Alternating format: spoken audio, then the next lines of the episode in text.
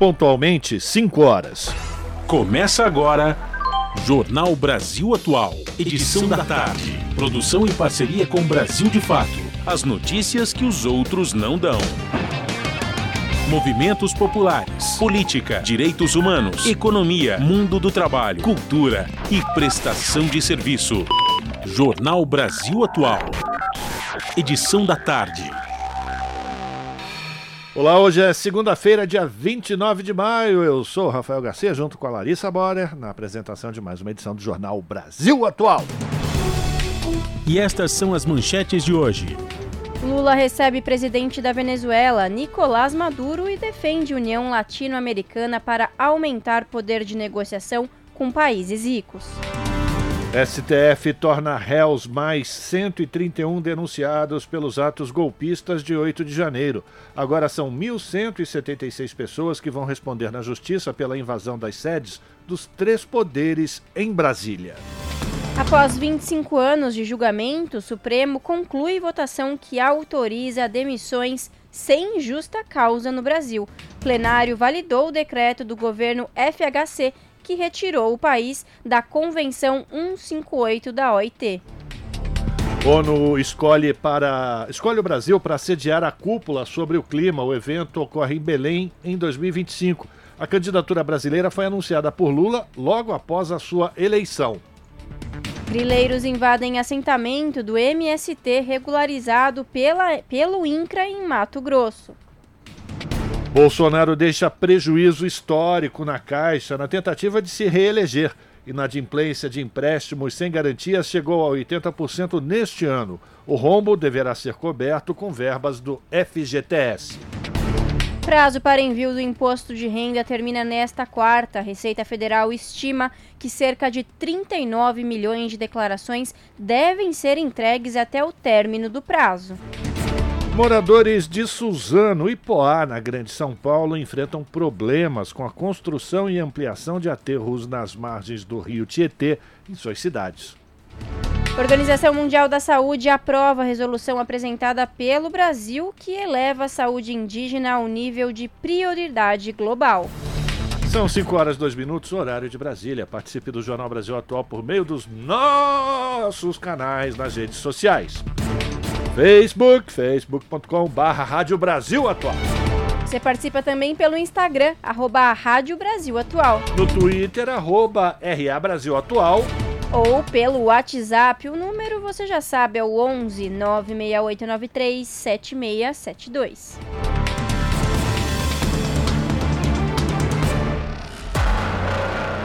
Você está ouvindo? Jornal Brasil Atual, edição da tarde. Uma parceria com Brasil de Fato. Na Rádio Brasil Atual. Tempo e temperatura. A tarde desta segunda-feira aqui na capital paulista é de tempo totalmente nublado e friozinho, agora 17 graus na região. Não tem previsão de chuva para hoje. Durante a madrugada, a temperatura cai e fica na casa dos 15 graus. Em Santo André, São Bernardo do Campo e São Caetano do Sul, a tarde desta segunda-feira é de tempo nublado, 16 graus neste momento. Na região do ABC, tem previsão de chuva no período da madrugada. Chuva com intensidade fraca que cai em áreas localizadas e a temperatura na madrugada atinge os 15 graus. Tempo nubladão e friozinho na região de Mogi das Cruzes. Os termômetros marcam 16 graus agora. Em Mogi tem previsão de chuva no período da madrugada, chuva com intensidade fraca e a temperatura fica na casa dos 15 graus. E em Sorocaba, a tarde desta segunda-feira é de tempo parcialmente nublado. Agora os termômetros marcam 19 graus, sem chance de chuva na região de Sorocaba. O período da noite será de céu totalmente nublado e a temperatura fica na casa dos 17 graus na madrugada. E no finalzinho do jornal eu volto para falar como fica o tempo nesta terça-feira. Na Rádio Brasil Atual. Está na hora de dar o serviço. 5 horas 4 minutos, o trânsito aqui na cidade de São Paulo, final de tarde desta segunda-feira, friozinho! Aqui na cidade de São Paulo, a CT está dizendo que são 200 e 230 quilômetros de ruas e avenidas com trânsito congestionado aqui na capital. A pior região nesse momento é a Zona Sul, apresentando 69 quilômetros de lentidão, depois Zona Oeste com 59, Zona Leste 51, hum, a região central 32 e por fim Zona Norte, 19 quilômetros de ruas e avenidas com trânsito congestionado no final da tarde desta segunda-feira. Vamos saber agora como é que está a situação do transporte público, Rafael Garcia, junto com a Larissa Bora, que tem todas as, as, informações do transporte sobre trilhos aqui na cidade de São Paulo e região metropolitana. Boa tarde, Larissa. Boa tarde, Rafa. Vamos lá. Segundo o site do metrô, tá tudo normal, viu? Tudo tranquilinho na tarde desta terça-feira. Dessa segunda-feira, todas as linhas operam em situação normal. Mesma coisa segundo o site da CPTM. Todas as linhas estão operando em situação normal, tá tudo tranquilo. Rafa, conta pra gente como que tá a situação das rodovias na tarde desta segunda-feira nublada. Tá tudo tranquilinho, como você falou também para o transporte sobre trilhos. Motorista que vai para a região do ABC, Baixada Santista, utilizando as rodovias Anchieta e Imigrante, não vai encontrar nenhum ponto de congestionamento, nem no alto da serra. Mas com esse tempo esquisito, é melhor o motorista tomar cuidado, né? De repente pode cair uma garoinha, as pistas podem ficar escorregadias. Então, atenção é sempre bom. Se você está na Baixada, vem para a cidade de São Paulo, também não vai encontrar nenhum problema. Se você precisar pegar a estrada, então, boa viagem. Rádio Brasil Atual 98,9 FM. Trabalhos técnicos de Fábio Balbini, o cinquentão das paradas. Jornal Brasil Atual. Edição da tarde. 5 horas mais 7 minutos.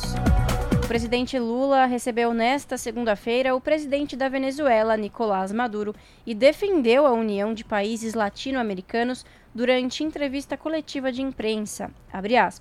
Se a gente estiver junto, nós temos 450 milhões de pessoas. A gente tem um PIB de quase 4 trilhões e meio de dólares. A gente tem força no processo de negociação e é por isso que esse momento é importante, fecha aspas, afirmou Lula. Maduro participa nesta terça-feira do encontro de presidentes de países da América do Sul. O encontro entre Lula e Maduro marca a retomada das relações entre Brasil e Venezuela. De acordo com o Ministério das Relações Exteriores, os dois mandatários devem avançar no processo de normalização das relações bilaterais. Entre os temas em pauta está a reabertura das respectivas embaixadas e dos setores consulares. Ainda de acordo com a pasta, os dois chefes de Estado deverão tratar de temas das agendas regional, a exemplo da integração sul-americana e da cooperação amazônica e multilateral, notadamente no que, se no que se refere à paz, segurança e mudança do clima. 5 horas 8 minutos e a Justiça Eleitoral do Rio de Janeiro cassou o mandato do deputado federal Marcelo Crivella e tornou o ex-prefeito da capital inelegível por oito anos, a contar das eleições municipais em 2020. A decisão foi da juíza Márcia Capanema e impõe ainda a Crivella uma multa de 430 mil reais. Quem explica mais para a gente é a repórter Cristiana Ribeiro. A ação ajuizada pela coligação PT-PCdoB e movida pelo Ministério Público do Estado acusa o bispo da Igreja Universal de prática de abuso de poder de autoridade e conduta vedada a agente público em campanhas eleitorais com base na Constituição. O caso a que se refere à ação do MP ficou conhecido como Guardiões do Crivella, em que o então prefeito montou um esquema para monitorar e impedir a interlocução de cidadãos com profissionais da imprensa. Isso aconteceu em 2020, no auge da pandemia de Covid-19. O objetivo era impedir a divulgação de informações sobre o sistema de saúde da cidade do Rio de Janeiro em período eleitoral. A decisão, segundo a juíza, teve caráter pedagógico preventivo e também demonstra repúdio à conduta moral e ilegal de Crivella.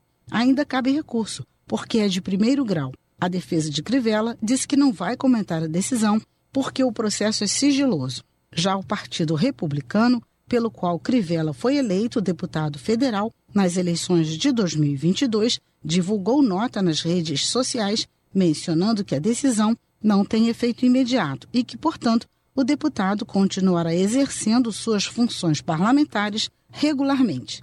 Da Rádio Nacional no Rio de Janeiro, Cristiane Ribeiro. 5 horas mais 10 minutos.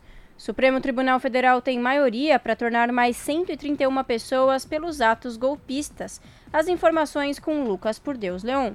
O Supremo Tribunal Federal formou maioria e tornou réus mais 131 denunciados pelos atos golpistas de 8 de janeiro. Este é o sexto grupo de investigados. Com isso, chegaram a 1.176 o total de pessoas que vão responder na Justiça por suposta participação nos atos que terminaram com a invasão da sede dos três poderes em Brasília. Com esse resultado, fica faltando o julgamento de outras 214 denúncias já apresentadas pela Procuradoria-Geral da República. Ainda não há data para análise desse último pacote de denúncias.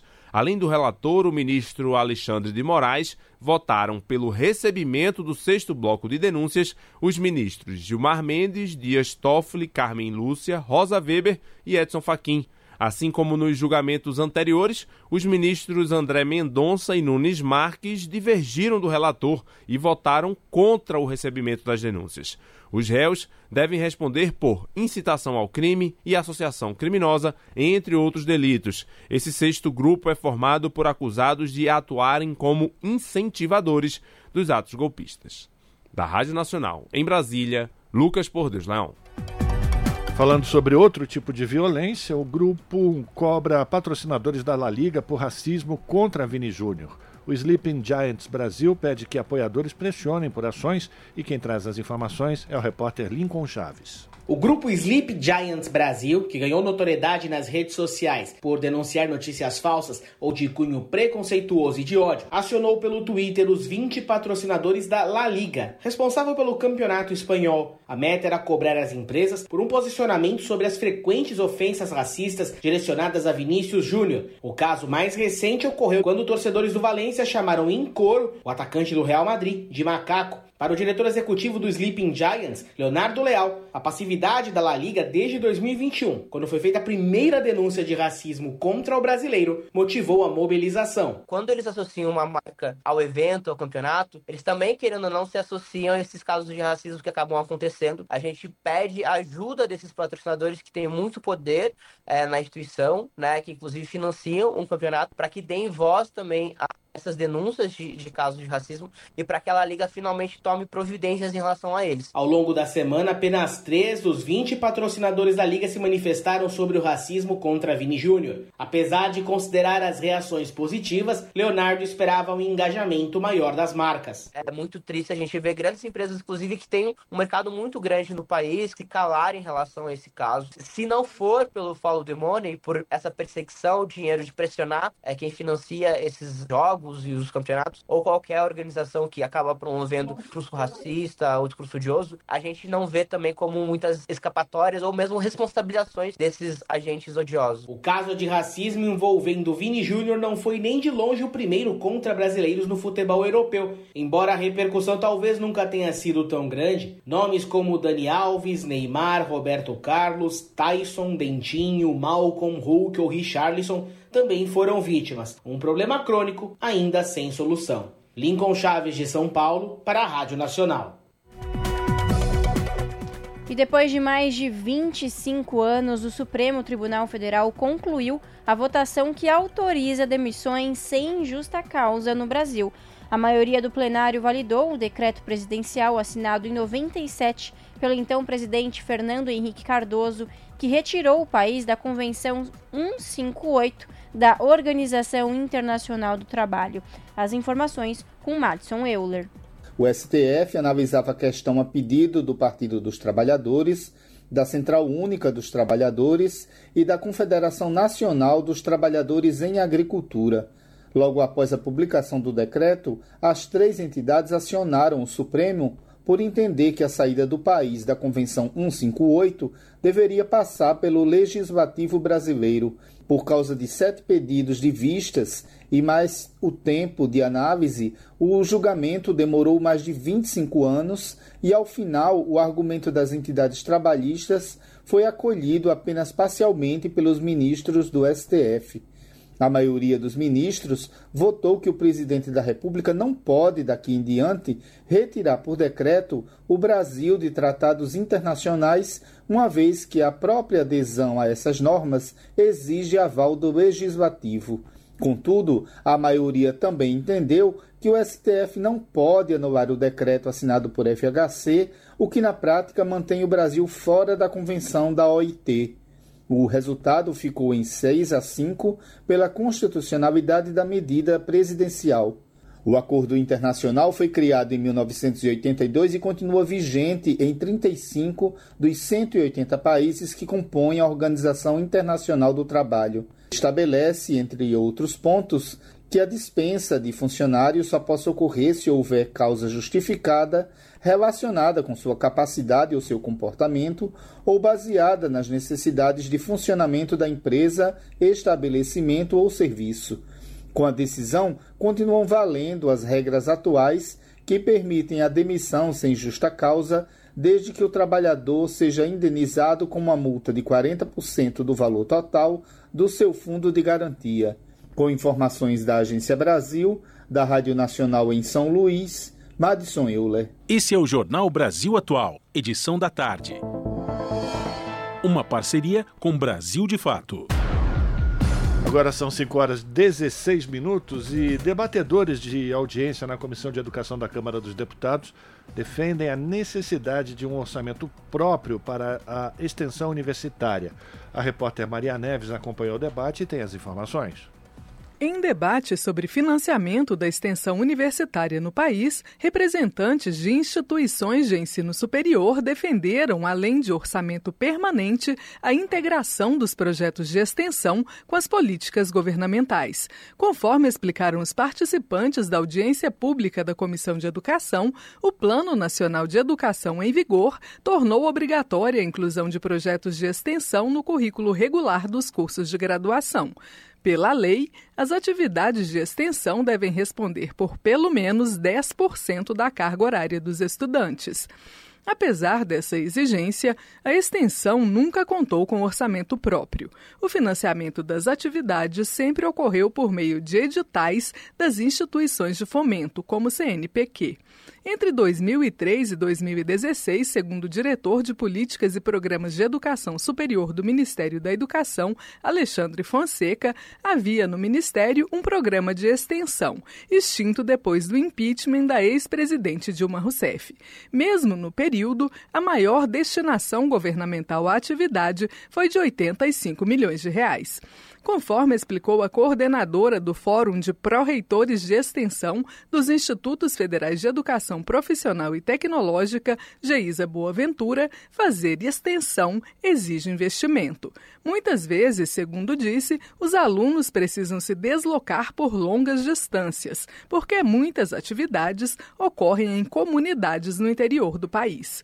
Esse foi o caso da deputada Dandara, do PT Mineiro. Formada em Pedagogia pela Universidade Federal de Uberlândia, ela realizou o projeto de extensão universitária em uma comunidade indígena do Mato Grosso, como relatou na audiência. Eu deixei de trabalhar na Lan House do meu bairro para fazer PIBID, Educação do Campo. Eu consegui me dedicar à educação, à ciência, à pesquisa, graças à bolsa de 400 reais que eu recebia se hoje, naquele plenário, eu consigo debater a demarcação de terras indígenas e lutar contra esse marco temporal, que a urgência foi aprovada ontem de forma abrupta, é porque eu tive a oportunidade, em 2013, de ir para as aldeias Guarani Kaiowá, no Mato Grosso, como parte do PIBID Educação do Campo. Embora a destinação de orçamento permanente para a extensão seja fundamental, o financiamento das atividades pode vir também do trabalho conjunto com outros órgãos da administração pública.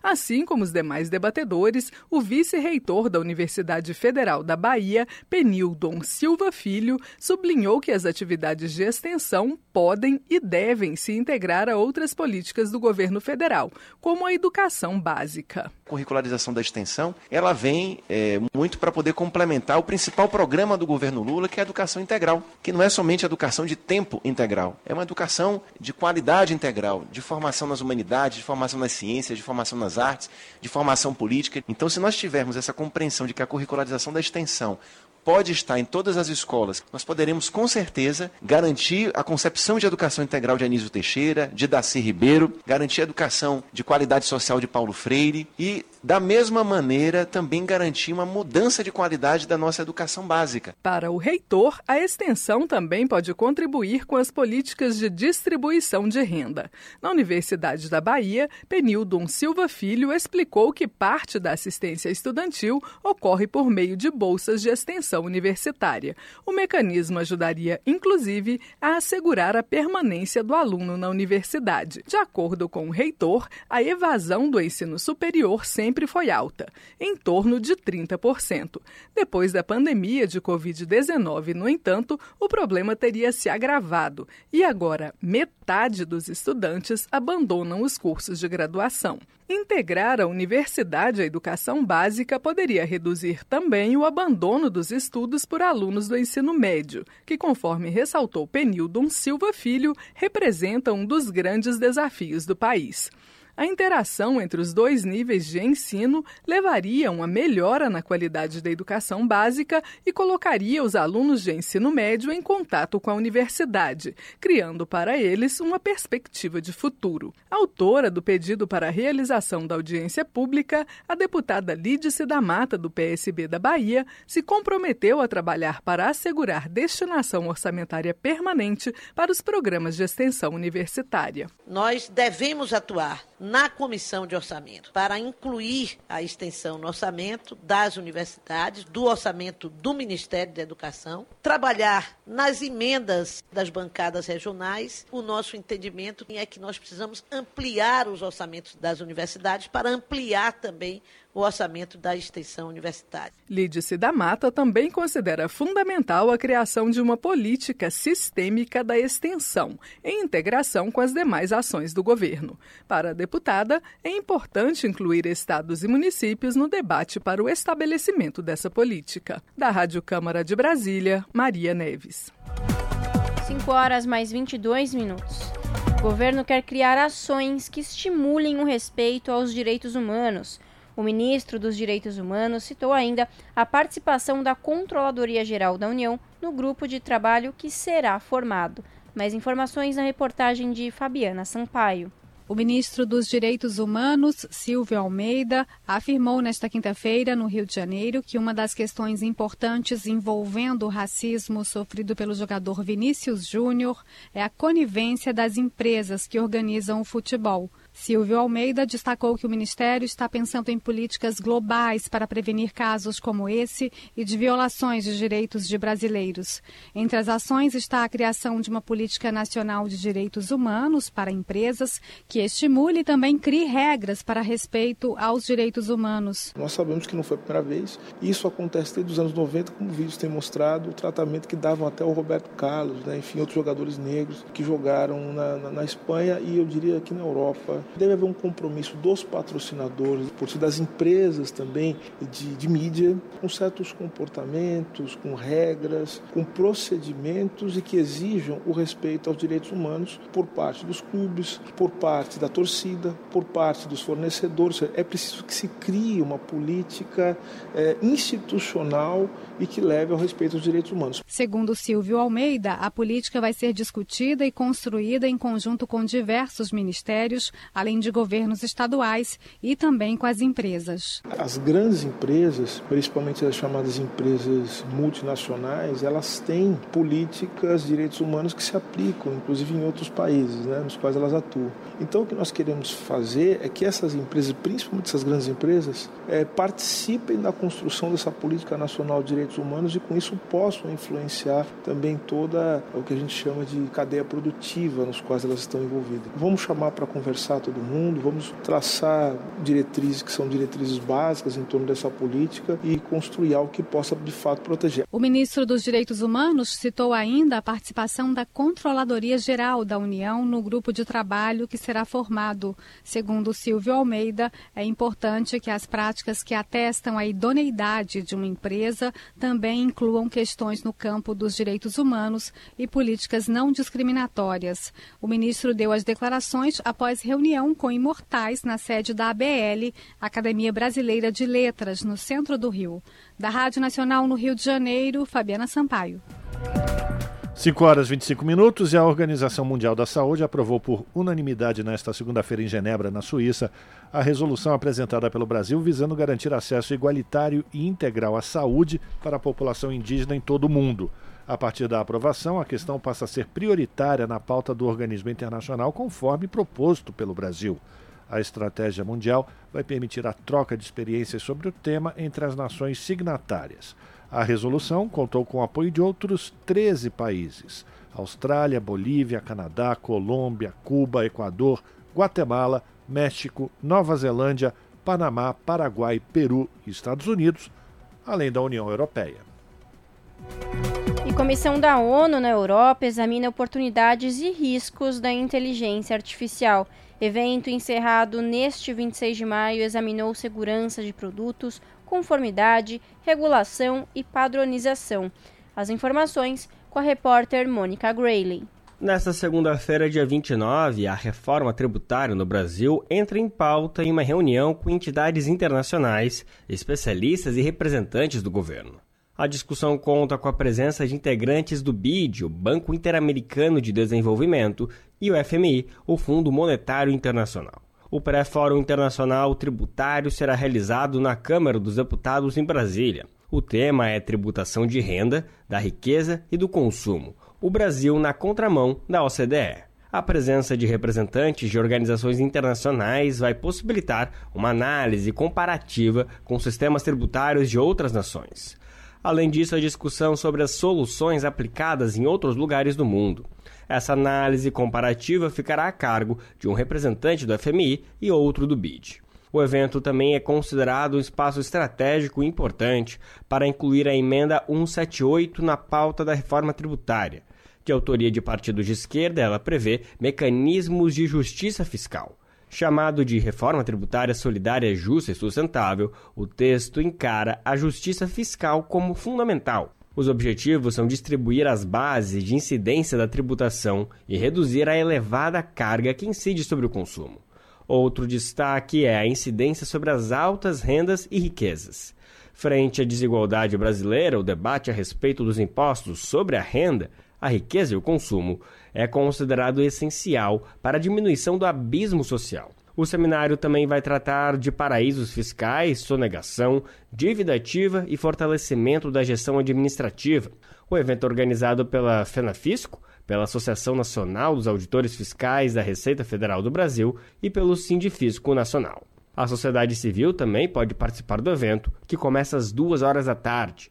Na versão online dessa matéria, você encontra o link com inscrições gratuitas. Acesse brasildefato.com.br. De São Paulo, da Rádio Brasil de Fato, com informações da redação, locução Lucas Weber. Bom, como você percebeu, essa não era a Mônica Grayling, a gente também não falou sobre a cúpula do clima, isso aí era uma outra matéria que daqui a pouco a gente apresenta a matéria inicialmente chamada aqui pela Larissa Borer. São 5 horas e 28 minutos e o Sindicato dos Jornalistas Profissionais de São Paulo promove nesta segunda-feira ato em homenagem a Celso Horta e o lançamento póstumo de seu último livro, Tempo de Cardos. Horta faleceu no dia 21 de abril deste ano. Celso Horta teve uma longa história de militância política. Ele foi preso pela Operação Bandeirantes em 1969, aos 21 anos, em São Paulo. Era membro da Ação Libertadora Nacional e passou por vários presídios de São Paulo até o ano de 1977. Após sair da prisão, formou-se jornalista e trabalhou no Jornal do Brasil e na Folha de São Paulo. No Partido dos Trabalhadores, editou o Boletim do Diretório Nacional e na Central Única dos Trabalhadores, a CUT, foi assessor de imprensa. Em 2006, fundou o jornal ABCD Maior. A partir de 2012, Celso dedicou-se a pesquisar a história do militante João Leonardo da Silva Rocha, do Movimento de Libertação Popular, e de outros combatentes, como contribuição ao processo de luta por memória, verdade e justiça. Dessa pesquisa resultou o livro Tempo dos Cardos, no qual retratou a trajetória e os últimos anos de vida de João Leonardo, assassinado pela repressão militar no dia 4 de novembro de 1975 em Palmas de Monte Alto, na Bahia, e cujo corpo continua desaparecido. Infelizmente, Celso Horta não viu pronto o seu último livro, já que a publicação foi finalizada alguns dias depois de seu, de seu falecimento. Tempo dos Cardos, publicação da editora Expressão Popular, será lançado nesta segunda-feira, dia 19 de maio, ou 29 de maio, no Sindicato dos Jornalistas de São Paulo, Fica na rua Rego Freitas, 530, sobre a loja, a partir das 7 da noite. Você está ouvindo? Jornal Brasil Atual, edição da tarde. Uma parceria com Brasil de Fato. 5 e meia. ONU escolhe Brasil para sediar cúpula sobre o clima. Evento ocorre em Belém em 2025 candidatura brasileira foi anunciada pelo presidente logo após ser eleito em 2022. Os detalhes com Thales Schmidt. O presidente Lula anunciou que o Brasil foi escolhido pela ONU como sede da COP30, a cúpula climática mais importante da diplomacia global. O encontro está marcado para novembro de 2025 e ocorrerá em Belém do Pará, ao lado do ministro das Relações Exteriores, Mauro Vieira, e do governador do Pará, Helder Barbalho, o petista prometeu a melhor COP da história. No vídeo divulgado nas redes sociais, Lula explicou o porquê da escolha da capital paraense para receber o evento internacional. Uma coisa importante que convenceu as pessoas a aprovar o Estado do Pará é que eu dizia que eu já participei de COP no Egito, já participei de COP em Paris, já participei de COP em Copenhague, e o pessoal só fala da Amazônia. O pessoal só fala da Amazônia. Então eu dizia assim, por que então não fazer a COP no estádio da Amazônia para vocês conhecerem o que é a Amazônia? Para você ver o que são os rios da Amazônia, para você ver as florestas da Amazônia, para você ver a fauna da Amazônia. E eu acho que é muito importante. E pessoal, se preparem, porque vai ter gente do mundo inteiro. O chanceler Mauro Vieira também ressaltou a importância da realização do evento em território nacional. Essa é uma grande notícia. Será a primeira vez que teremos uma reunião desta magnitude sobre mudança de clima no Brasil e na cidade de Belém. Como presidente eleito, em novembro de 2022, Lula anunciou pela primeira vez o plano brasileiro de sediar uma COP. Durante discurso no Egito, durante a COP27, o petista defendeu a candidatura brasileira pela primeira vez. Após ser empossado, Lula conseguiu declarações favoráveis ao plano. O apoio veio da CELAC, a comunidade de estados latino-americanos e caribenhos, China, Portugal, entre outros países. De São Paulo, da Rádio Brasil de Fato, Thales Schmidt. 5 horas e 32 minutos e a Amazônia é foco de importante debate. Daqui a pouco, às 7 da noite, numa iniciativa do PROAN, que é o Instituto Brasileiro de Proteção Ambiental. A live Como Eliminar o Desmatamento da Amazônia vai contar com a participação de duas das maiores referências nacionais sobre o tema, proteção da floresta amazônica o procurador da República Daniel Azeredo e o delegado federal Alexandre Saraiva. Saraiva foi o responsável no governo Bolsonaro pela maior apreensão de madeira ilegal na Amazônia na história, em uma operação que resultou na abertura de um inquérito contra o ex-ministro do Meio Ambiente e atual deputado federal Ricardo Salles. O delegado é autor do livro Selva: Madeireiros, Garimpeiros e Corruptos na Amazônia Sem Lei. Um relato, um relato sobre a criminalidade que vem destruindo de maneira alarmante a cobertura florestal da região amazônica. Com mediação de Carlos Bocuí, presidente do PROAN, o debate visa esclarecer caminhos que são complementares entre si e essenciais para a proteção da Amazônia, como a mudança estrutural para um modelo econômico baseado na bioeconomia e sustentabilidade, e o combate à criminalidade que assola a região e inclui o crime organizado. O PROAN conta com o apoio do Observatório da Governança Ambiental do Brasil na realização do debate. Para acompanhar, busque o canal do PROAN no YouTube. O Supremo inicia julgamento sobre proteção da Mata Atlântica na próxima sexta. Lei especial que regula bioma foi contestada pelo governo de Jair Bolsonaro. Os detalhes com Rafael Tatemoto. O Supremo Tribunal Federal começa a julgar na semana que vem um processo sobre regras de proteção à Mata Atlântica.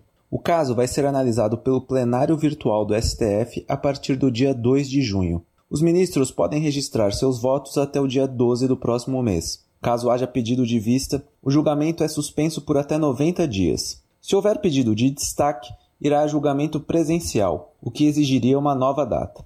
O processo é relatado pelo ministro Luiz Fux. A ação direta de inconstitucionalidade, a ADI 6446, teve início em 2020. Na ocasião, a Presidência da República questionou a não aplicação do Código Florestal em áreas de Mata Atlântica. Juridicamente, a AGU, a Advocacia Geral da União, pediu que trechos do Código, mais precisamente os artigos 61A e 61B, sejam também aplicados ao bioma. Os trechos permitem o desenvolvimento de atividades produtivas atendidos determinados critérios em áreas de preservação permanente. A questão debatida no processo diz respeito à necessidade de consolidação de uma interpretação única na administração pública. Isso porque há uma lei específica para a proteção da Mata Atlântica que foi promulgada antes do Código Florestal, em 2006. E essa legislação não prevê a hipótese de atividades produtivas no bioma. Por isso, órgãos ambientais alegam que essa parte específica da norma anterior deve prevalecer sobre o caráter geral do Código. Entidades de proteção e ambientalistas, de outro lado, lembram que a área é o bioma mais devastado do país, com menos de 25% da cobertura original preservada. De Brasília, da Rádio Brasil de Fato, Rafael Tatemoto. Agora são 5 horas 36 minutos.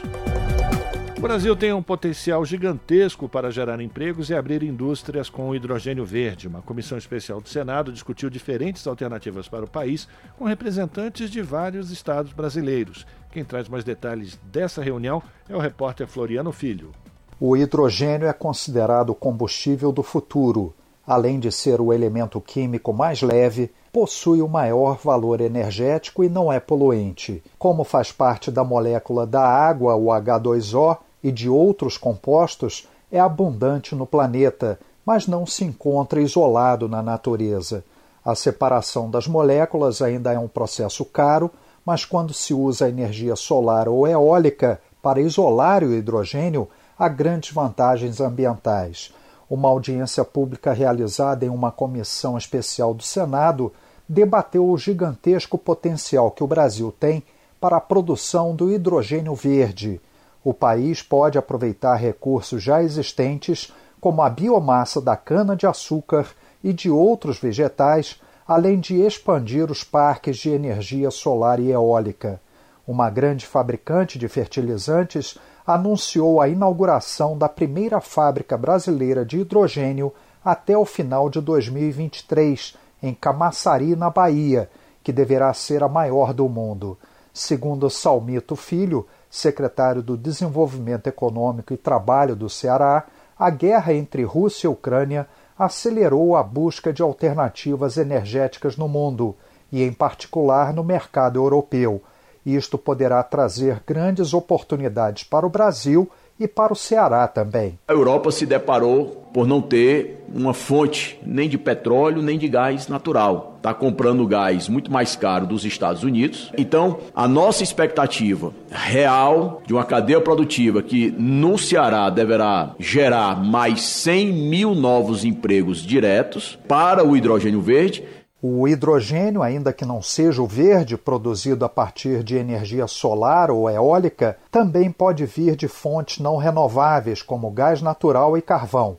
Daniel Lamassa, subsecretário adjunto de Energia do Rio de Janeiro, lembrou que os cariocas são os maiores produtores de petróleo e gás no país e podem ajudar na reindustrialização brasileira. O gás natural é considerado combustível da transição. A própria União Europeia já votou que o gás natural é um combustível verde. Então, o estado do Rio de Janeiro, assim como o Brasil, tem todo o potencial de se reindustrializar através do gás natural. O senador Luiz Carlos Reis, do PP do Rio Grande do Sul, sugeriu que setores do agronegócio também participem das discussões, uma vez que produzem grandes quantidades de biomassa no Brasil. A gente pediu que viesse pessoal ligado ao eucalipto, etanol de eucalipto, milho, também o pessoal ligado à cana-de-açúcar. Um outro potencial que o Brasil tem, além dessas outras fontes alternativas, pode ser fantástico na área do agro. Representantes da comissão especial irão conhecer pessoalmente projetos para a produção de hidrogênio verde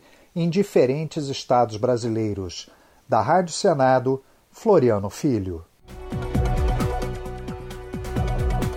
E grileiros invadem assentamento do MST regularizado pelo INCRA, em Mato Grosso.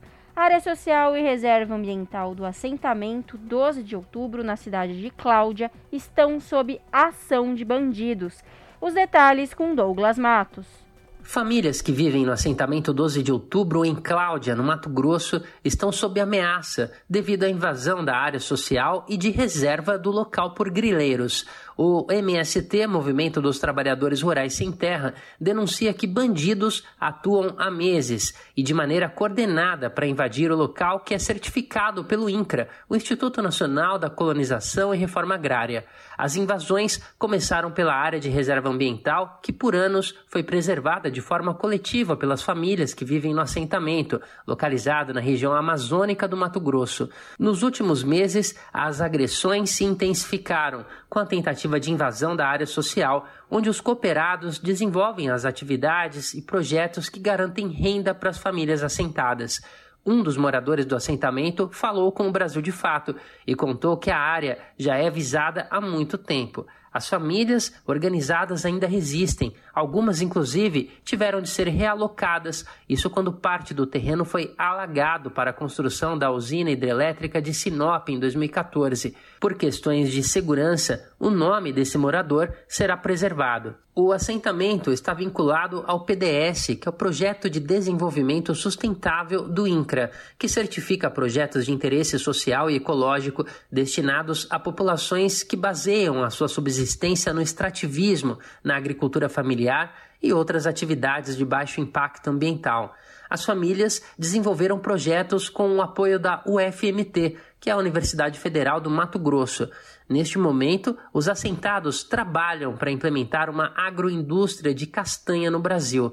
A reserva originalmente tinha muitas castanheiras, mas boa parte das árvores foi queimada ou derrubada pelos invasores. As que ainda dão frutos estão isoladas pelos grileiros que não permitem que as famílias se aproximem. Ainda assim, o trabalho continua. De São Paulo, da Rádio Brasil de Fato, locução Douglas Matos. Jornal Brasil Atual. Edição da tarde. Agora são 5 horas e 42 minutos e no Jornal Brasil Atual nós temos o prazer de conversar agora com Clemente Ganslúcio, que é professor universitário, sociólogo, foi diretor técnico do DIEESE e atualmente assessor técnico do Fórum das Centrais Sindicais e também integrante do Conselho Administrativo do BNDES. Clemente, muito boa tarde, bem-vindo ao Jornal Brasil Atual, tudo bem com você?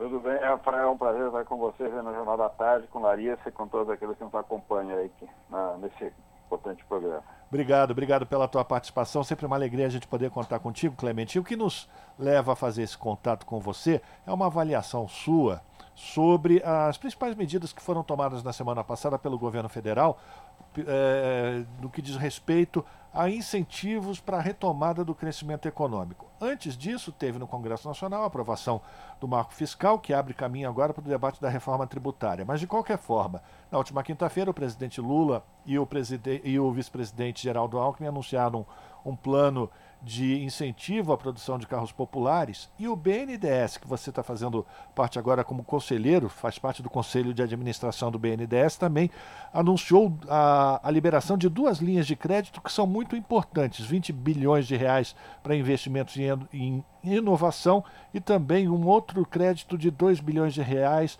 para produtos de exportação. Por exemplo, essas duas linhas. Né? E aí eu quero ver contigo, Clemente, como é que essas medidas podem ajudar o Brasil na retomada do crescimento econômico, na formação é, de, uma, de novamente a gente ter um processo de reativação dos trabalhos, dos postos de trabalho com carteira assinada no Brasil.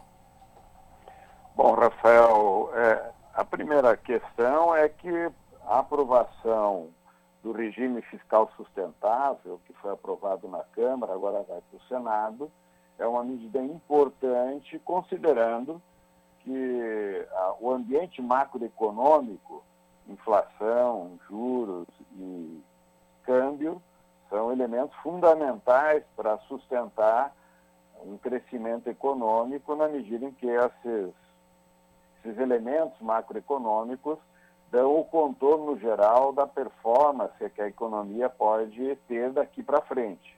Inflação baixa, taxa de juro baixa e um câmbio favorável ao processo de desenvolvimento econômico são fatores fundamentais, são a base para a estruturação da economia.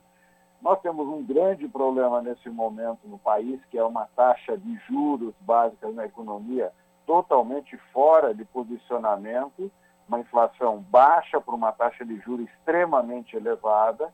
Hoje, a maior taxa de juros paga em uma economia no planeta é a brasileira. Nós temos uma taxa de juros de mais de 10% real, portanto, nenhuma economia tem uma taxa de juros tão elevada. Economias que estão com uma inflação muito mais alta do que a brasileira têm uma taxa de juros menor.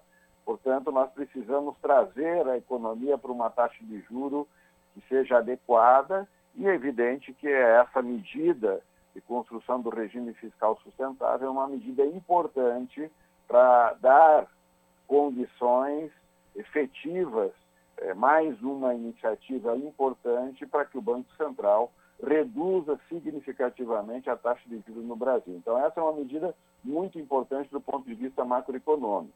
Mas, como você disse, Há também outras medidas que o governo vem tomando que são importantes, e uma delas está associada ao anúncio de medidas na área do desenvolvimento industrial, portanto, a retomada de atividades e investimento visando a dar à indústria brasileira capacidade em termos de crédito, de formulação de projetos, de diretrizes para onde a economia deve caminhar, para que a indústria possa voltar a ter um adensamento daquilo que nós chamamos a cadeia produtiva, portanto, o conjunto de empresas que formam a base industrial da nossa economia. E para que a economia tenha uma performance adequada, um dos elementos fundamentais para que as empresas possam ter capacidade de investimento, capacidade de produção e capacidade de exportação é justamente o acesso ao crédito crédito para, de um lado, fazer a produção acontecer, portanto, investir na produção, depois crédito para o consumidor poder fazer a compra daquele produto, crédito muitas vezes para auxiliar as empresas a fazer o processo de exportação dos nossos produtos. E de outro lado, crédito ou muitas vezes investimento a fundo perdido na produção de inovação tecnológica na sua difusão e na implementação dessas inovações tecnológicas. Muitas vezes, crédito para que médias e grandes empresas possam fazer esses investimentos, outras vezes, é, recursos a fundo perdido, portanto, transferindo para micro e pequenas empresas é, capacidade tecnológica para que elas possam desenvolver sua atividade produtiva e possam estruturar o sistema produtivo, especialmente na base industrial. Lembrando que micro, pequenas e médias empresas são responsáveis por mais de dois terços, mais quase 70% do emprego gerado no Brasil. Portanto, termos uma política de desenvolvimento econômico, com crédito, com inovação tecnológica, com crédito para exportação, com crédito para o consumo, com crédito para o investimento produtivo, é uma iniciativa fundamental, inclusive para a geração de empregos, especialmente de empregos de qualidade. Perfeito. Clemente, eh, nessa linha que você está é, desenvolvendo aqui com a gente, o BNDES então está sendo é, esse indutor do, do, da retomada do crescimento é, na economia a partir do oferecimento de créditos com juros que são competitivos internacionalmente, inclusive. Mas é, normalmente as pessoas ligam o BNDES a empréstimos para grandes empresas. E você falou do pequeno empresário, da média empresa, que são os grandes geradores de emprego no Brasil. Esses empréstimos, essas linhas de financiamento que são lançadas pelo BNDES, elas também podem levar a outros, os bancos públicos, por exemplo, e bancos privados a também começarem a trabalhar com uma redução no valor dos, dos juros que são praticados hoje e até forçando o Banco Central a diminuir a taxa básica de juros, que, como você bem lembrou, são os maiores juros reais do mundo? Olha, a é muito importante que tenhamos claro que uma das grandes atribuições dos bancos públicos, e aí eu estou incluindo o BNDES, a Caixa Econômica, o Banco do Brasil, BASA, Banco do Nordeste, temos bancos que fazem os, os bancos de desenvolvimento regional, BRDA, na região sul, é, são bancos que têm a finalidade de fazer a organização do crédito, do acesso ao recurso financeiro, como elemento de política pública, de forma complementar ao setor privado, ou muitas vezes coordenando, articulando ou incentivando, inclusive o setor privado a fazê-lo. Por exemplo, o BNDES não faz empréstimo direto a uma empresa, ele faz esse empréstimo por meio dos bancos, dos bancos públicos, da Caixa, do Banco do Brasil, ou dos bancos privados, que também fazem, digamos, a concessão do crédito oferecido com bases no BNDES para as empresas, as micro, pequenas, médias e grandes empresas. O BNDES, por exemplo, hoje tem uma grande linha de crédito voltada a micro e pequenas e médias empresas.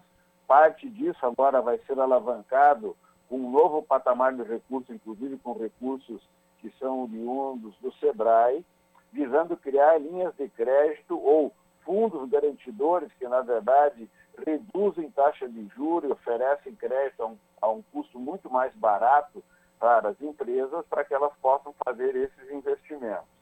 Esses créditos, eles são fundamentais, são fundamentais especialmente eh, para a estruturação da atividade produtiva, outras vezes tem linhas de créditos oferecidas para que as empresas consigam se reorganizar, muitas vezes diante de um problema financeiro, ser reorganizado do ponto de vista de alongar um, um, um empréstimo já feito para que ela tenha melhor capacidade de fazer o pagamento dessa, desses créditos e créditos voltados para a produção. Por exemplo, o BNDES acabou de complementar agora um programa chamado Safrinha, voltado justamente, são quase 4 bilhões de reais para o setor do agronegócio e da agricultura familiar, voltado para a produção agrícola.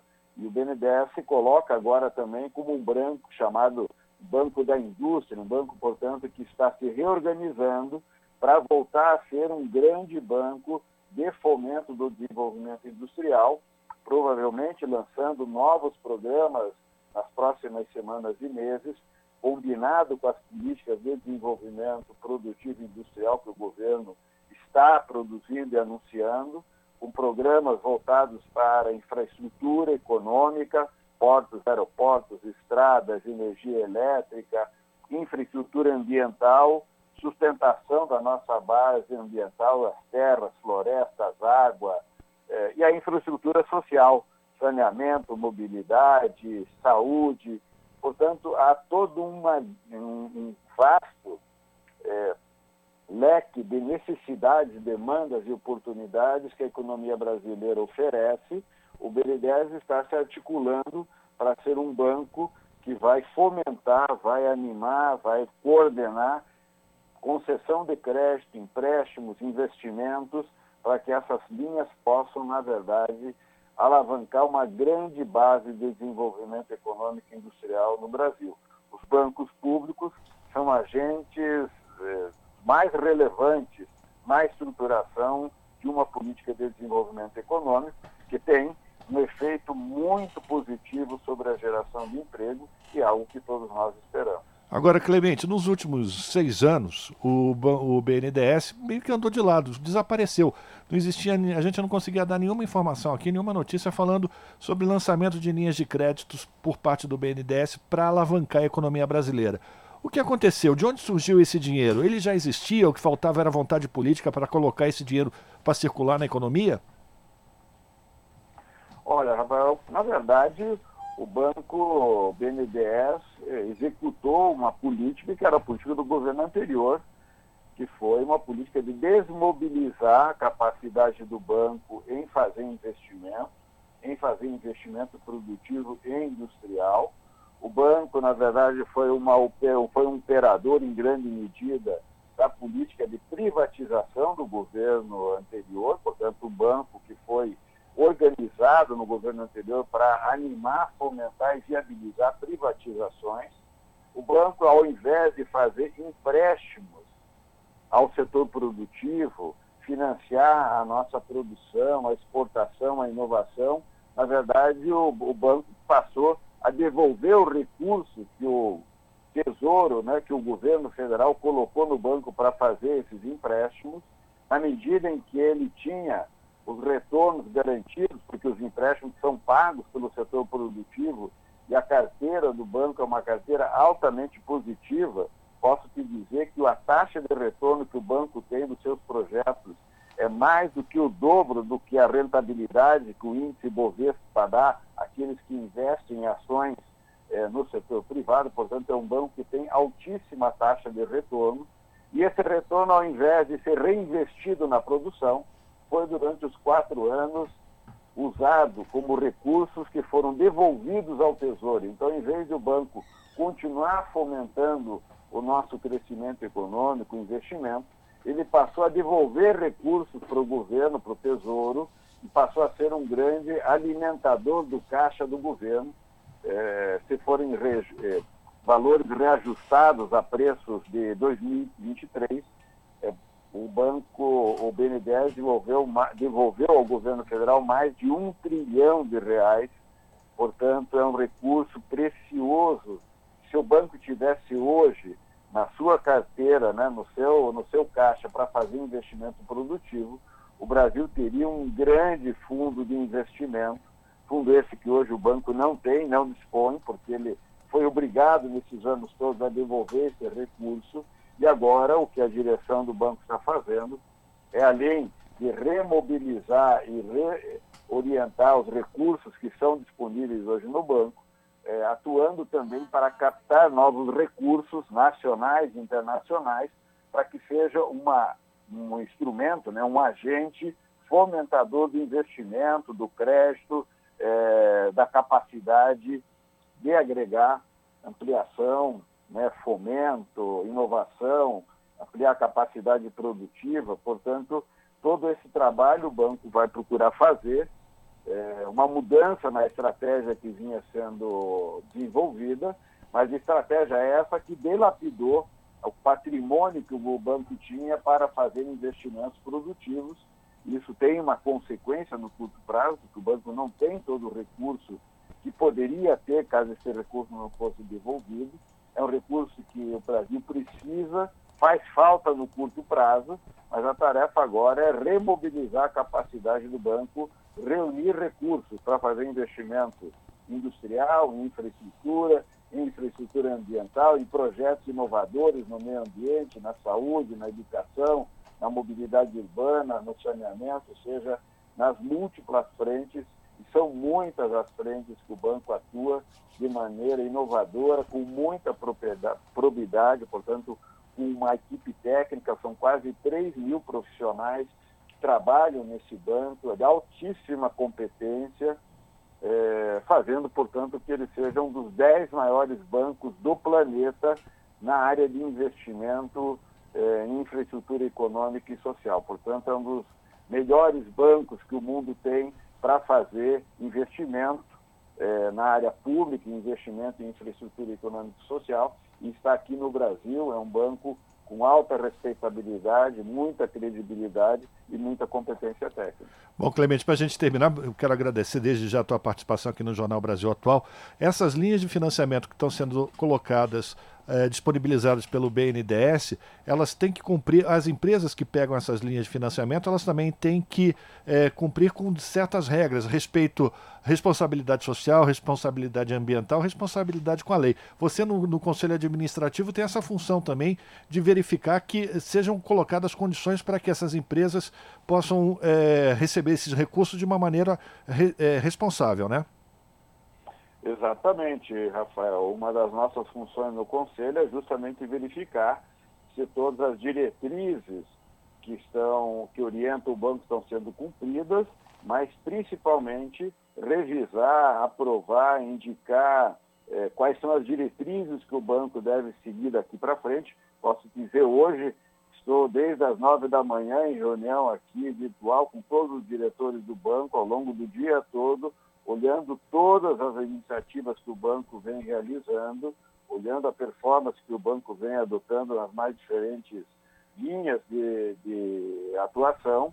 E o nosso trabalho é justamente revisar quais são as diretrizes, quais são as prioridades. Por exemplo, hoje nós fizemos uma grande discussão sobre a prioridade do banco atuar na questão ambiental, ou seja, ser um vetor mobilizador de recursos para que o Brasil tenha no mundo uma performance de ponta. O Brasil pode ser um dos principais países do planeta do ponto de vista do investimento na área ambiental e isso ser uma grande área de desenvolvimento econômico, gerador de divisas externas para o país, gerador eh, de inovação, gerador eh, de condições de vida eh, que são, digamos, buscadas por, pelos demais países no planeta, divulgando, difundindo tecnologia de preservação ambiental. Portanto, como orientar o banco, como dar diretriz para que o banco possa captar recursos e ser um fomentador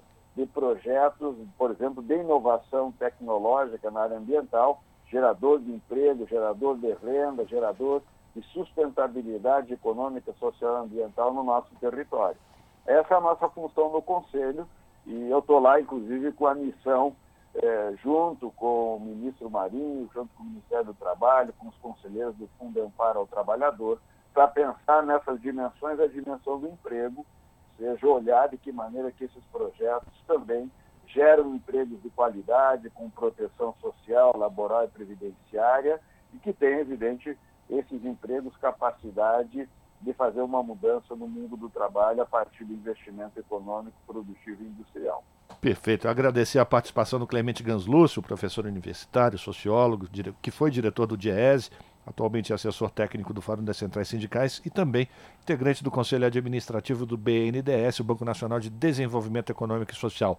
Clemente, forte abraço para você, mais uma vez obrigado pela tua participação e até breve.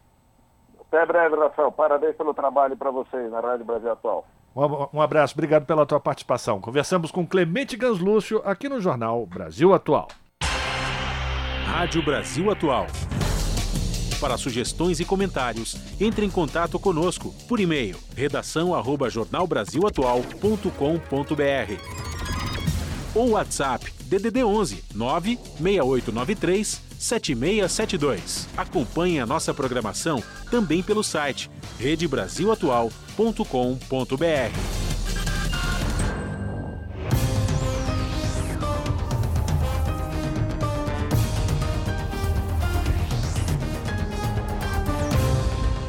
Seis horas, dois minutos. Vamos fazer o nosso contato com a redação da TVT para a gente conhecer quais serão os destaques da edição desta segunda-feira do seu jornal, que você sabe, começa pontualmente às sete da noite pelo canal 44.1 Digital.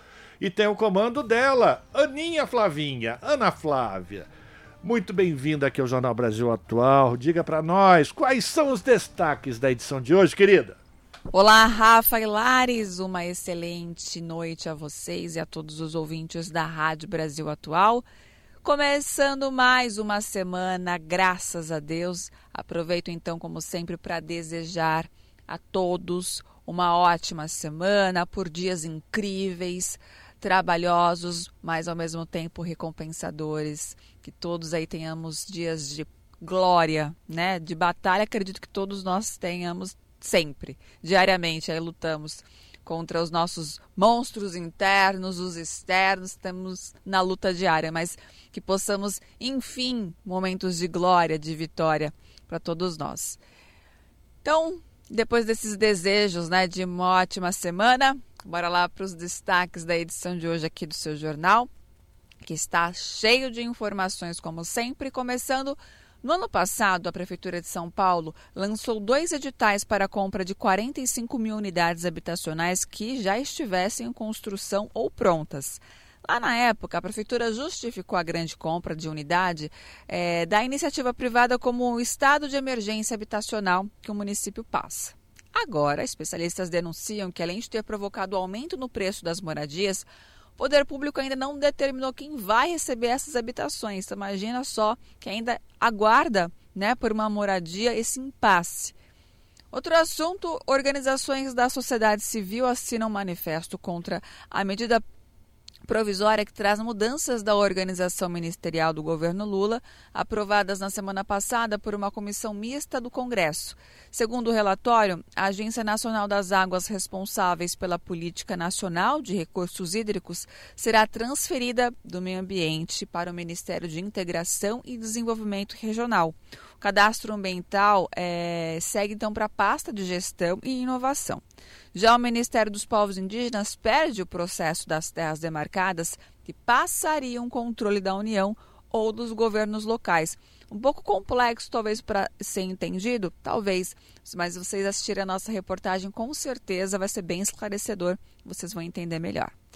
É, para finalizar, vamos falar também sobre o rombo bilionário da Caixa Econômica Federal.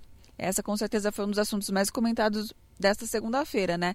E essa foi a herança deixada aí pelo Bolsonaro no Banco Estatal para tentar a reeleição no ano passado. Juntamente com o ex-presidente da Caixa, que é o Pedro Guimarães, eh, Bolsonaro ele abriu linhas de crédito para os beneficiados do Auxílio Brasil pessoas com nome sujo e também para o agronegócio, além de usar, reser além de usar reservas também da Caixa. Essa denúncia foi feita pelo portal UOL. Então, assim, muitas pessoas não pagaram essas dívidas, o que acabou também acarretando num rombo ainda maior. E vocês vão também entender o detalhe de tudo isso na nossa reportagem. Além desses destaques, claro, as nossas notícias completas vocês acompanham pontualmente às sete da noite comigo no seu jornal. Bom jornal para você, Lares e Rafa. Beijão grande para todo mundo e eu aguardo por vocês. É daqui a pouquinho. Beijo grande. Jornal Brasil Atual, edição da tarde. Uma parceria com Brasil de Fato. 18 horas mais 6 minutos. E o Sindicato dos Bancários de São Paulo, Osasco e região se manifestou contra o afastamento de João Fukunaga da presidência da Preve, o Fundo de Previdência dos Funcionários do Banco do Brasil.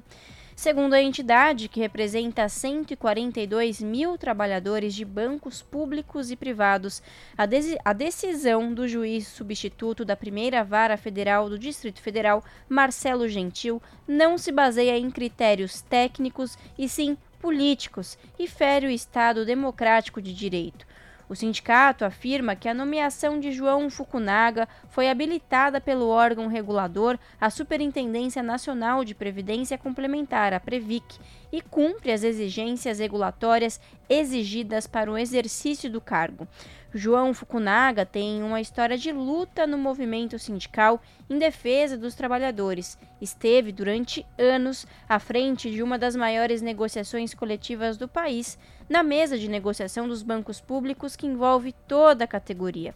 O Sindicato dos Bancários de São Paulo, Osasco e região considera o afastamento de João Fukunaga mais um ataque à Preve e a seus trabalhadores. São 6 horas e 7 minutos e um projeto sobre avaliação e revisão de incentivos fiscais da União está na pauta desta semana no Senado.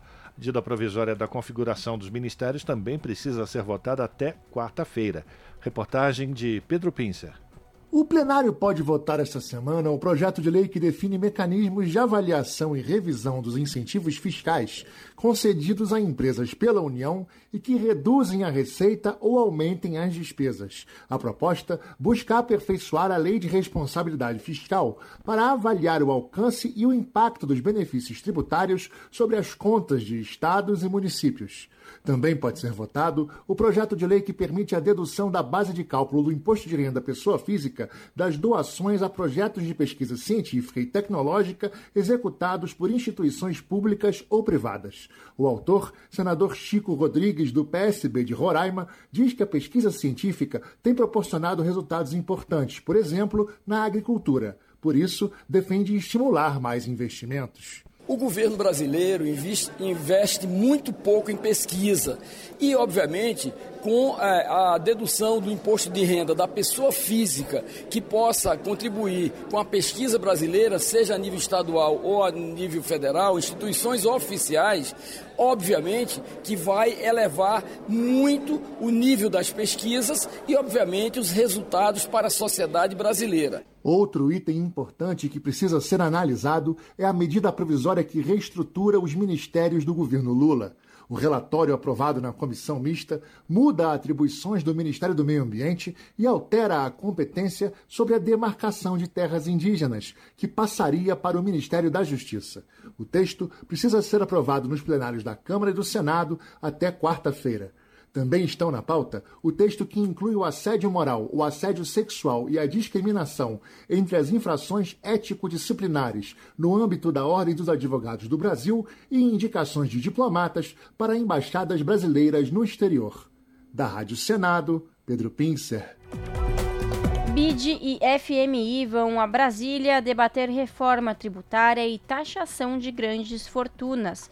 FENAFISCO, ANFIP e Sindifisco reúnem especialistas nacionais e internacionais no Pré-Fórum Internacional Tributário. Os detalhes com Douglas Matos. Nesta segunda-feira, dia 29, a reforma tributária no Brasil entra em pauta em uma reunião com entidades internacionais, especialistas e representantes do governo.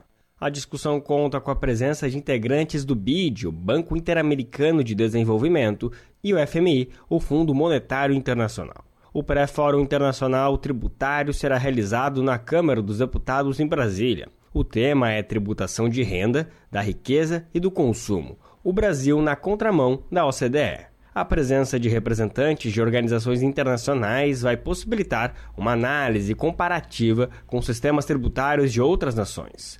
Além disso, a discussão sobre as soluções aplicadas em outros lugares do mundo. Essa análise comparativa ficará a cargo de um representante do FMI e outro do BID. O evento também é considerado um espaço estratégico importante para incluir a emenda 178 na pauta da reforma tributária. De autoria de partidos de esquerda, ela prevê mecanismos de justiça fiscal. Chamado de Reforma Tributária Solidária, Justa e Sustentável, o texto encara a justiça fiscal como fundamental. Os objetivos são distribuir as bases de incidência da tributação e reduzir a elevada carga que incide sobre o consumo. Outro destaque é a incidência sobre as altas rendas e riquezas. Frente à desigualdade brasileira, o debate a respeito dos impostos sobre a renda a riqueza e o consumo, é considerado essencial para a diminuição do abismo social. O seminário também vai tratar de paraísos fiscais, sonegação, dívida ativa e fortalecimento da gestão administrativa. O evento organizado pela FENAFISCO, pela Associação Nacional dos Auditores Fiscais da Receita Federal do Brasil e pelo Sindifisco Nacional.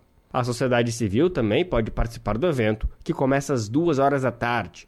Na versão online dessa matéria, você encontra o link com inscrições gratuitas. Acesse brasildefato.com.br. De São Paulo, da Rádio Brasil de Fato, com informações da redação, locução Lucas Weber. Você está ouvindo? Jornal Brasil Atual, edição da tarde. Uma parceria com Brasil de Fato. E agora, no Jornal Brasil Atual, vamos conversar com Rosenil Barros Órfão, morador de Poá e membro do movimento em defesa da APA do Rio Tietê.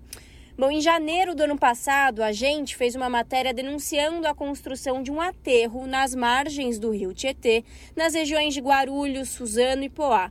E bom, essa área da margem do rio não pode ter nenhuma construção, justamente porque em época de cheia o rio transborda e escorre pelas margens. E o problema não é só isso, né? Sem local para vazão adequada do rio, da água do rio, famílias que moram nos bairros mais próximos correm risco de terem suas casas inundadas. Isso era tudo coisa que a gente está falando lá de 2022. Bom, mais de um ano se passou e aí, como está a situação agora, Rosenil? Olha, infelizmente esse aterro de inertes ele vem aumentando. A, a Mogiana, a mineradora Mogiana, ela trabalha com máquinas pesadas, levando caminhão de entulho lá para dentro da APA do Rio Tietê. É, isso vai fazer com que a gente perca né, uma, uma grande piscina natural no caso de cheias, como foi falado, mas também tem uma questão muito grave, que nós temos uma fauna, uma flora rica aqui na região do, da APA do Tietê. É uma das regiões bonitas que ainda são é, preservadas historicamente. Né? A própria sinuosidade do rio Tietê é mantida aqui nessa região uma região que é um patrimônio é, importante, um patrimônio ecológico, um patrimônio ambiental para a cidade de Poá, de Itaquaquecetuba e de Suzano. Mas por conta da especulação é, e ação predatória é, da mineradora e a especulação imobiliária também dá, porque por trás disso tem também a imobiliária mediterrânea, que ela explora né, a região de Guarulhos, de Suzano é, e do Alto Tietê há seis décadas que ela loteia territórios aqui. E agora está querendo lotear esta APA do Rio Tietê com a conivência do governo municipal. Essa é uma questão que nós descobrimos na última reunião que nós fizemos. É, o APA do Rio Tietê faz parte do programa de governo do atual governo. Nós descobrimos lá foi levado na reunião um material de campanha do último governo e lá está descrito um loteamento em cima da APA do Rio Tietê. Então, nós temos também esse outro aspecto que é gravíssimo, que a gente está trabalhando com o governo de Suzano, que tem um projeto político criminoso que afronta os direitos elementares de preservação ambiental, tanto para a nossa geração como para gerações futuras. E nós estamos no momento é, de crise hídrica, de crise ambiental. A gente tem toda uma discussão é, universal para preservação ambiental.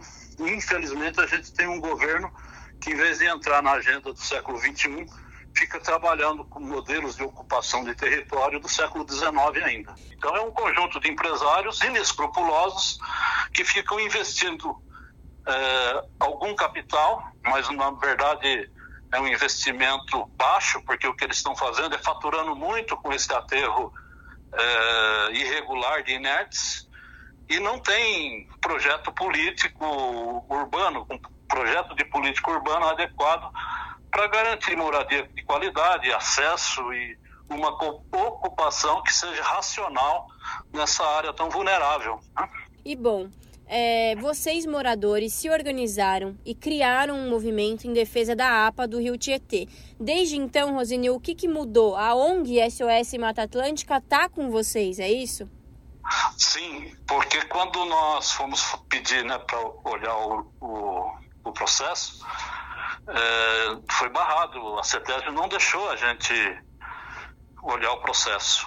Aí o doutor Virgílio, que é do Movimento de Defesa Defesa da Vida ali do ABC uhum. e que conhece o pessoal da SOS Mata Atlântica, o César, o Dr. Marcelo. Aí eles conversaram na direção. Aí a SOS Mata Atlântica mandou um, um e-mail lá para a CETESB e o Dr. Virgílio fez um, uma queixa crime para a gente levar no, na delegacia de meio ambiente aqui no, no seccional do meio ambiente. Então, com esse movimento da SOS Mata Atlântica e do Dr. Virgílio, junto ao Demacro, aí a CETESB liberou o processo para a gente olhar. E nesse interim, lá em 2022, nós fizemos contato com o mandato da deputada estadual Marina Elô, da Rede Sustentabilidade. E, os, e o Carlos, que é engenheiro ambiental e que é assessor da Marina Elo, foi com a gente lá na CETESB, junto com César da SOS Mata Atlântica, junto com o Dr. Virgílio, e fizemos vistoria no processo.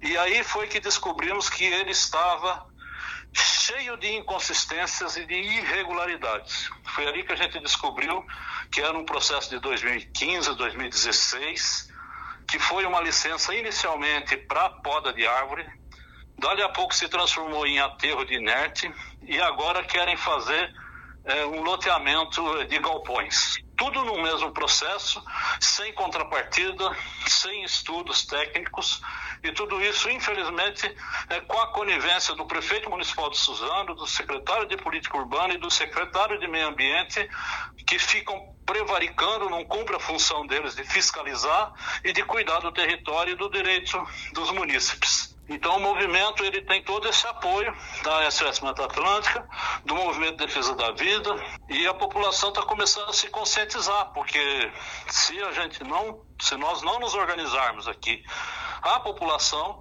só os deputados não vão dar conta, porque o Poder Judiciário ele na verdade é pressionado também pelo poder econômico e a gente tem que estar tá antenado aqui, entendeu? Uhum.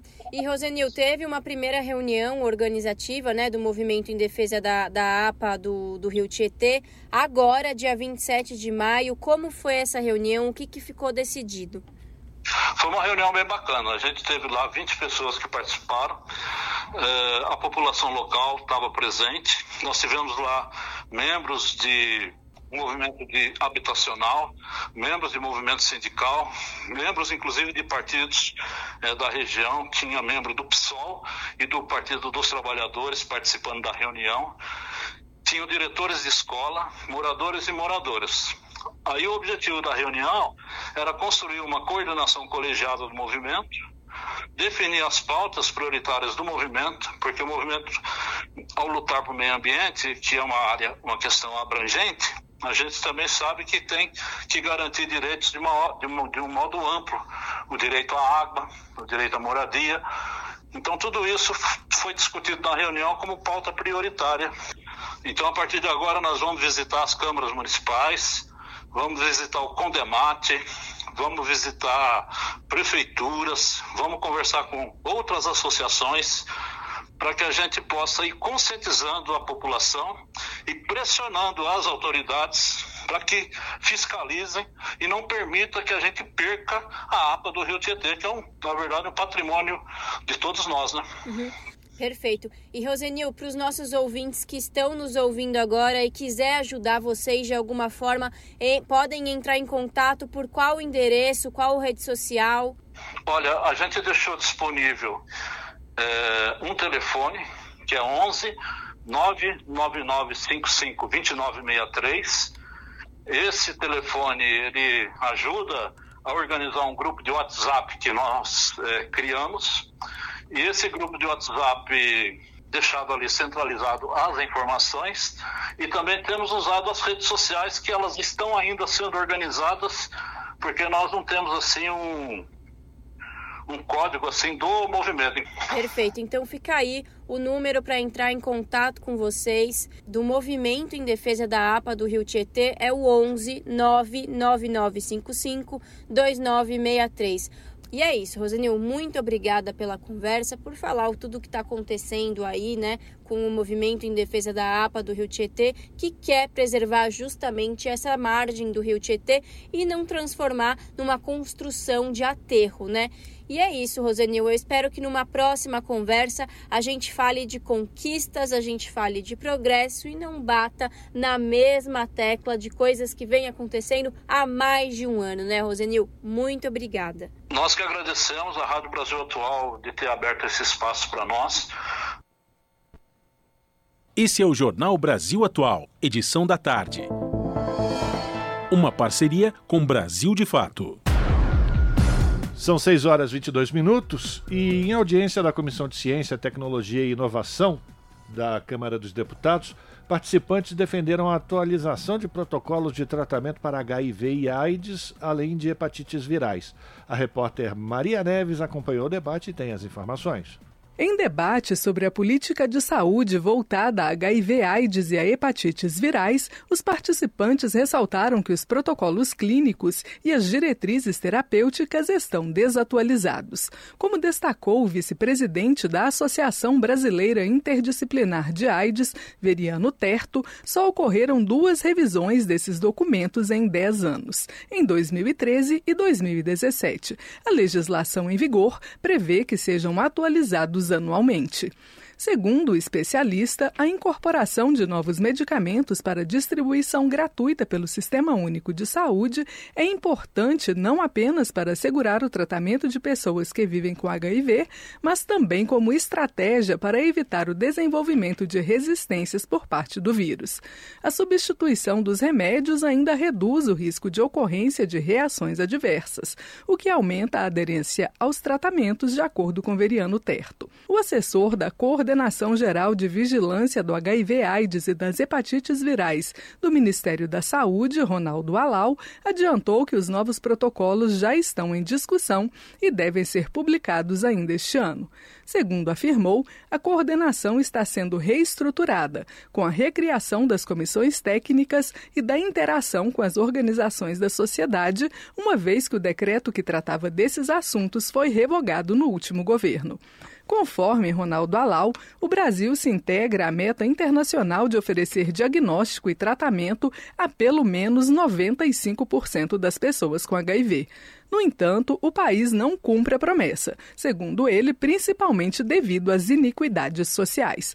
Por isso, além de incorporar novas tecnologias e medicamentos ao SUS, ele considera fundamental encontrar formas de ampliar o acesso das populações em situação de maior vulnerabilidade aos serviços de saúde. Nós temos uma situação de desigualdade que, uh, olhando para o aspecto de raça-cor, nós temos desigualdade em relação ao acesso à rede de saúde, se manter manter sendo uh, acompanhado na rede de serviços, se manter em tratamento e ter um dos objetivos importantes do tratamento, que é a supressão viral. Pessoas negras, indígenas têm menor acesso a esses desfechos que a gente persegue. E isso se repete quando a gente olha a escolaridade, quando a gente olha eh, cidades do interior versus capitais. Autora do pedido para a realização da audiência pública, a deputada Dayana Santos, do PCdoB Gaúcho, concorda que realmente não há como pensar política políticas públicas de saúde sem considerar os recortes específicos de gênero, raça e localidade onde a população se encontra. Os determinantes sociais em saúde precisam estar presentes na elaboração dos planos estratégicos para a gente fazer o enfrentamento. Sempre garantindo que mulheres, negros e negras, indígenas, nos territórios mais distantes, população em situação de rua, que fica por vezes à margem de todo e qualquer cuidado, porque tem uma distância que já é absurda nessa relação direta né, da oferta oferta e também da procura por conta desses delimitadores que o próprio sistema já tem. Os debatedores também levantaram o problema das patentes. Para Veriano Terto, o licenciamento compulsório de alguns medicamentos seria crucial para atender a determinação legal de universalizar o acesso das pessoas com HIV aos medicamentos mais recentes. Na opinião do ativista, além de reduzir o preço dos remédios, a quebra de patentes ainda daria mais autonomia ao Brasil na na produção, o que reduziria os riscos de desabastecimento. Veriano Terto questiona especificamente o registro do medicamento chamado Dolutegavir, que, segundo afirma, foi obtido de forma irregular. O especialista defende que o remédio seja considerado de interesse público, uma vez que é utilizado por mais de 460 mil pessoas no país. Da Rádio Câmara de Brasília, Maria Neves. 6 horas e 26 minutos e o Centro de Estudos sobre Tabaco e Saúde da Fundação Oswaldo Cruz é um dos ganhadores deste ano do prêmio oferecido pela Organização Mundial da Saúde a pesquisadores, profissionais da saúde, instituições e organizações que atuam no combate ao tabagismo. Problema que mata mais de 8 milhões de pessoas por ano no mundo, sendo 1 milhão de pessoas só nas Américas, segundo dados da OMS. As informações com a Solimar Luz o Centro de Estudos foi premiado pelas contribuições para o controle do tabagismo no Brasil e para a compreensão do impacto socioambiental do cultivo e da produção de tabaco. A cerimônia de entrega do prêmio será realizada na cidade do Rio de Janeiro no dia 31 deste mês, Dia Mundial Sem Tabaco. A data foi instituída pelos países membros da OMS em 1987. O objetivo é alertar sobre doenças e mortes evitáveis relacionadas ao uso do tabaco e da exposição à fumaça. Este ano, o tema da campanha é Cultive alimentos não tabaco. A intenção é conscientizar sobre a produção de culturas alternativas ao tabaco e incentivar os agricultores a substituírem o produto por outros que sejam nutritivos e saudáveis. Segundo a OMS, o cultivo do tabaco prejudica a saúde dos agricultores e dos trabalhadores rurais e causa a perda de recursos ambientais, como fontes de água, florestas, plantas e espécies animais. Da Rádio Nacional, no Rio de Janeiro, Solimar Luz. Na Rádio Brasil Atual. Tempo e temperatura. A terça-feira na capital paulista será um dia frio e bem nublado. Não tem previsão de chuva, mas o ventinho fica mais gelado. Então, lembre-se do recado que a mãe sempre te deu e não esqueça do agasalho máxima de 19 graus e mínima de 14 graus. Nas regiões de Santo André, São Bernardo do Campo e São Caetano do Sul, a terça-feira será de tempo nublado e gelado, porém sem chuva, com temperatura máxima na casa dos 18 graus e mínima de 14 graus. Em Mogi das Cruzes, a terça-feira também será de tempo totalmente fechado, sem aberturas para o sol. Temperatura cai e o dia todo será de frio, porém não tem previsão de chuva. Máxima de 18 graus e mínima de 14 graus. Mesma coisa na terça-feira em Sorocaba, dia de tempo fechado, temperatura mais baixa e sem previsão de chuva, com máxima de 22 graus e mínima de 16 graus. E a gente termina aqui mais uma edição do Jornal Brasil Atual. Ligação direta, você fica agora com o papo com o Zé Trajano e nós voltamos amanhã a partir das 5 da tarde com mais uma edição do Jornal Brasil Atual. Até lá!